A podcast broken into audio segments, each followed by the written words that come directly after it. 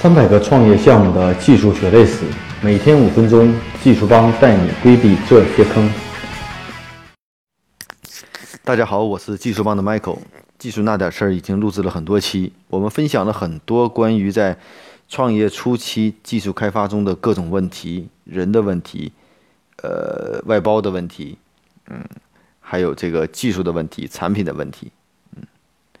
那今天呢，再跟大家分享一个话题，也是刚刚上午我们遇到的一个问题。我相信这个话题也具有代表很多的普遍性。呃，那就是为什么我的团队，为什么我的技术团队开发的速度、迭代的速度永远满足不了我的要求？好像感觉目前的技术架构出现了很大的问题。嗯，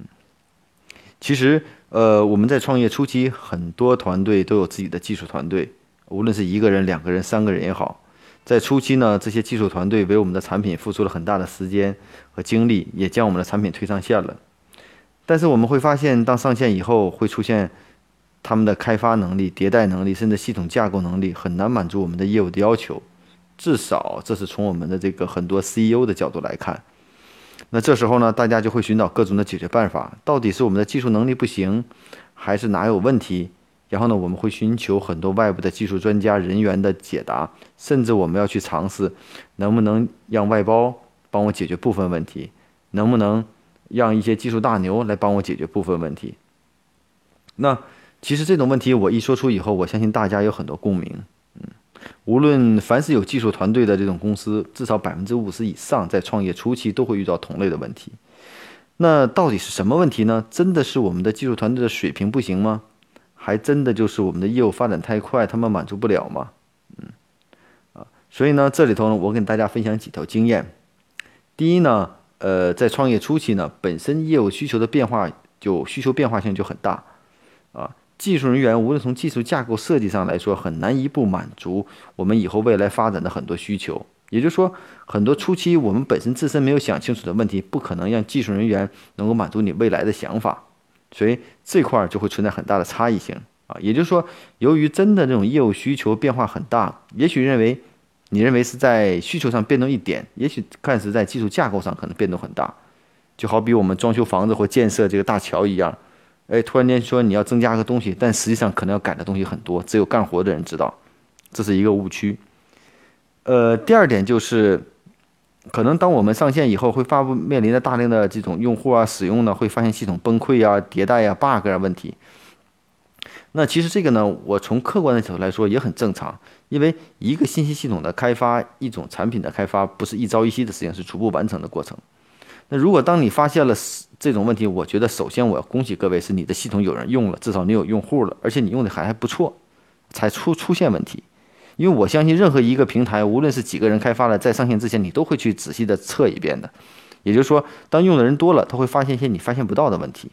那其实这时候大家就比较盲目了，就是说我要快速的跟进这些需求开发，解决问题，就会堆出技术，快速的开发。你会发现越改越乱，越改问题越多，啊，其实这就变成了一个恶性循环。那这是什么原因造成的呢？我觉得首先出现问题以后，大家不要慌，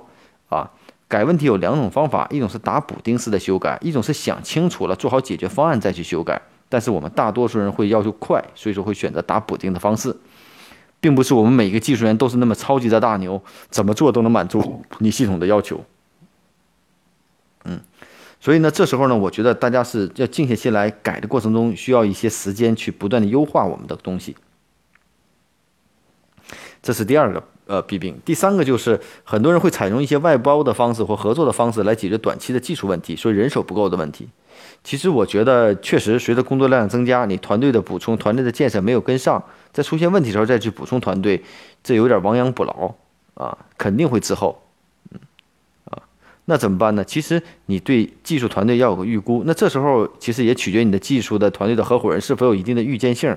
可能很多技术人员。在干活的时候，我都能搞得定，我不需要怎么样。其实任何不是问题。其实有一个误区，技术人员所说的这些东西，你要打一个折扣，能做出来跟能用的很好是两码事，啊，不要因为这个造成了很大的误区。所以呢，以上是三个我根据目前的分析的得到的一些信息，会总结的一些经验。那最后我们遇到这种问题到底该怎么办呢？